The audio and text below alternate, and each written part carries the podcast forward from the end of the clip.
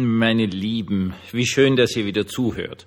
Ich habe keine Ahnung, wer ihr seid. Also ein paar Leute schreiben mir immer wieder, das finde ich total entzückend.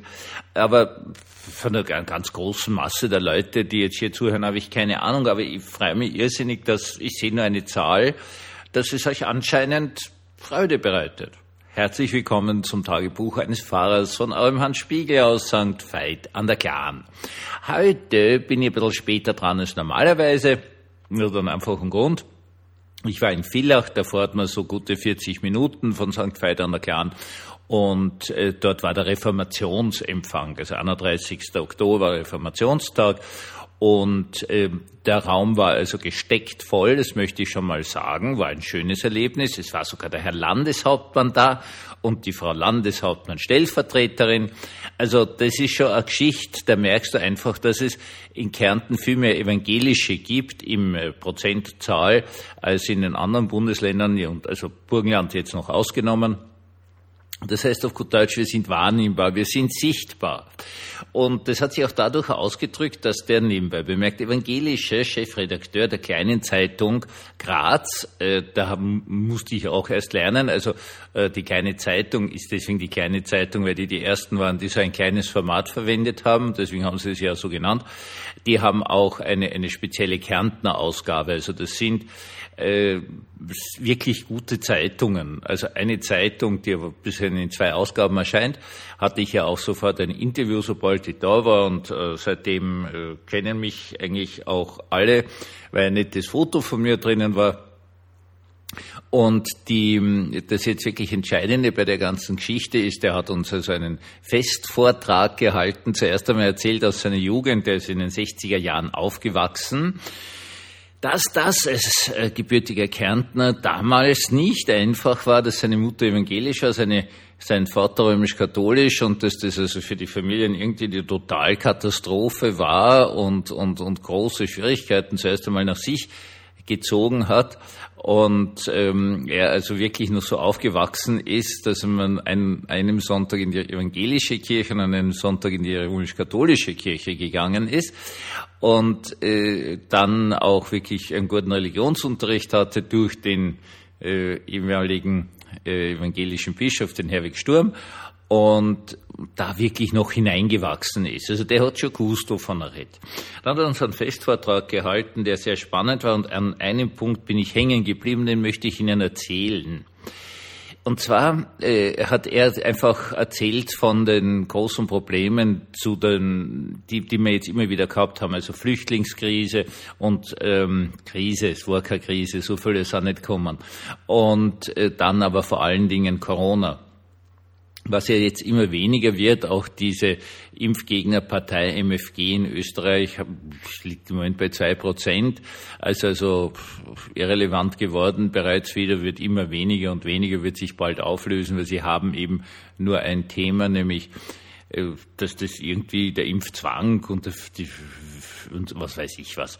Ähm, und, und äh, hat dann einfach gesagt, ja, natürlich hat die Zeitung auch, war natürlich auch fürs Impfen, das ist schon völlig klar. Und sie haben dann einfach eine Sache gelernt. Und diese Sache ist mir zum ersten Mal jetzt dann aufgefallen, dass nämlich äh, es darum ja schlussendlich gar nicht gegangen ist, sondern es ist einfach um ein Die da oben gegangen. Und die da oben, das sind die, die äh, dafür sind, dass man Flüchtlinge aufnimmt. Das kann ich mir nur vorstellen, wenn jemand irgendwie Angst hat um seinen Arbeitsplatz oder wenn ihm das eingeredet wurde, was natürlich in keiner Weise gegeben ist, aber ist ja völlig wurscht. Das kann ich mir noch vorstellen. Der nächste Punkt aber war jetzt bei der Impfung, die eh kostenlos war und das Testen war kostenlos und so weiter und so fort. Und da ist jetzt was ganz Spannendes passiert. Die da oben wollen uns sagen, was wir tun sollen. Und das hat jetzt im weiteren Schritt nach sich gezogen, dass die da oben äh, und jeder, der jetzt auch fürs Impfen war, gehört zu denen da oben und denen glauben wir sowieso nichts. Und die haben irgendwelche bösen Absichten und da beweise ich mich irgendwie so als Mensch oder so, das sind jetzt meine Interpretationen, das war nicht mehr im Vortrag drinnen, ähm, äh, als, als freier Mensch dadurch, dass ich da dagegen bin, gegen die da oben. Und eigentlich ist es nur ums die da oben gegangen, es ist nicht um die Sache selbst gegangen, nicht um, um die Flüchtlinge, nicht ums Impfen, nicht um jetzt die Teuerung und so weiter und so fort. Es geht einfach immer drum um die da oben. Und das ist eine sehr, sehr spannende Geschichte, weil wir leben und so gut kenne ich mich in der österreichischen Geschichte aus, die mich immer aus Geschichte generell und die österreichische im Speziellen fasziniert hat. Ähm, wir leben so sehr in einer gleichwertigen Gesellschaft wie noch niemals. Also Österreich war unglaublich lange eine die da oben Gesellschaft. Also der Adel hat unglaublich lange in Österreich absolut geherrscht. Also nicht nur das äh, darf man nicht vergessen, nicht nur das Haus Habsburg als Kaiser, der also durch, durch furchtbarste Kämpfe dazu gezwungen werden musste, endlich einer Verfassung zuzustimmen, Staatsgrundgesetz, 1867 äh, und das nur danach, was wir den Deutschen Krieg gegen die Preußen verloren haben. Äh, dann war alles so fragil, dann hätte also das Haus Habsburg stürzen können, dann haben sie halt endlich einer Verfassung zugestimmt vorher absolute Herrschaft, aber weit, weit, weit hinein äh, die, die Grundherren, sprich die Adeligen, die Herrschaften, das ist jeweils eine Herrschaft gewesen, haben ja die gesamte polizeiliche Dinge gemacht. Sie waren ja ganz, ganz lange auch Richter auf bei einfachen Fällen. Sie haben ins, ins unmittelbare Leben eingegriffen. Nur, und das muss man schon sagen, das ist Generationen vorbei. Nachdem wir die habsburgische Unterdrückung 1918 hinter uns gelassen haben, ja, hat es Bürgerkrieg gegeben, hat es Kämpfe gegeben, hat äh, ganz wilde Dinge gegeben. Auch nach dem Zweiten Weltkrieg sind viele, viele autoritäre Strukturen nur ganz, ganz langsam in Österreich aufgebrochen. Ich denke in Deutschland schneller und stärker. Nach der 68er Revolution und ähm, aber aber wir leben jetzt auch nicht mehr 1970, sondern wir leben 50 Jahre später. Leben 2022. Und hier hast du wirklich eine egalitäre Gesellschaft. Also das muss man einfach sagen. Vielleicht ist es eine Tradition. Vielleicht ist es einfach die völlige Überforderung mit dieser sich so schnell verändernden Welt. Oder, und das hat jetzt nicht der Vortrag, das sage ich ganz einfach, ist es ganz einfach der Verlust der Religion. Denn Religion hat auf jeden Fall eine, eine, Grundaussage, es gibt jemanden über dir. Und anscheinend braucht der Mensch das. Jetzt völlig wurscht, ob das, wo weiß ich, wo der Regengott ist, oder ob es halt im Christentum eindeutig der dreifaltige Gott ist. Aber du hast jemanden über dir. Und jetzt haben wir aber ganz viele Menschen, die haben ja niemanden mehr über sich. Und deswegen denke ich jetzt mal, ist ja ein psychotherapeutisch erklärbarer Ansatz, in dieser Not, weil der Mensch einfach religiös angelegt ist, kommt jetzt die Fantasie dieser, dieser, dieser großen Mächte, äh, heute wieder mal ein Interview gesehen aus dem US-Wahlkampf, das ist ja auch hin, über, über den Präsidenten gibt's ja noch was. Das ist das geheime Konzil oder so irgendwo, so diese arme, völlig verwirrte Frau da von sich gegeben der Geheime Rat oder was weiß ich was, äh, da muss es jetzt eine, eine mystische Macht geben, ja, im Dunkeln. Die ist nicht sichtbar, die weiß man nicht. Die tragen wahrscheinlich irgendwelche Kutten und haben Kerzenbeleuchtung oder so irgendwas, keine Ahnung.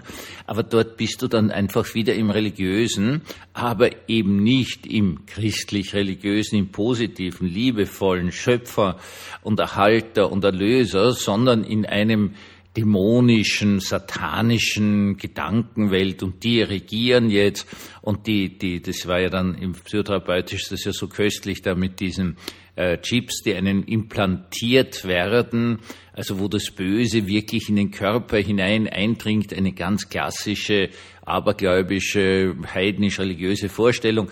Und äh, da, dagegen wehrt man sich jetzt, ja, weil man einfach gar nicht akzeptieren kann, dass es kein da oben mehr gibt. Es gibt de facto kein da oben mehr, was uns riesigste Probleme bringt, was uns riesigste Probleme in der Erziehung bringt, in den Schulen bringt, in der ganzen Gesellschaft bringt. Es gibt kein klares da oben mehr, sondern es gibt nur noch das Bedürfnis danach und die Verschwörungstheorie. Und dann bildet sich so irgendwas heraus und das, was sich da jetzt herausbildet, das, das ist halt dann so. Und dann, dann ist man resistent. Dann ist man gegen jede logische Argumentation schlicht und ergreifend resistent geworden. Dann kann man so viel erklären, was Impfstoffe sind zum Beispiel und wie das wirkt und so weiter und so fort. Es ist vollkommen gleichgültig, weil alles, was dann noch gesagt wird zu diesem Punkt, ist nur ja von denen da oben gesteuert und ist sowieso alles gelogen und so weiter und so fort.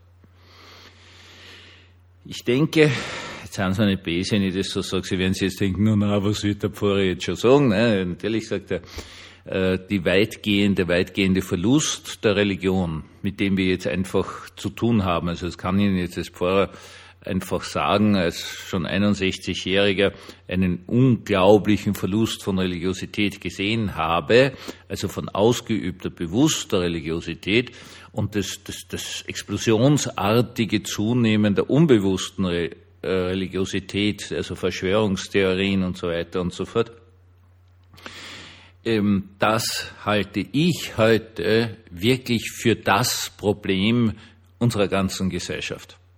Es ist auch kein Wunder, dass viele, viele Menschen aus Entwicklungsländern, die auf der einen Seite ja schon auch gerne so einen Wohlstand hätten wie wir, aber auf der anderen Seite immer sagen, so wie die Westler wollen wir nicht werden. Wir haben noch Religion, wir haben noch Glauben, ist egal welcher der Weltreligionen, aber den wollen wir uns nicht wegnehmen lassen. Und vielleicht, meine Lieben, haben diese Leute sogar recht damit. Einen gesegneten Abend uns allen.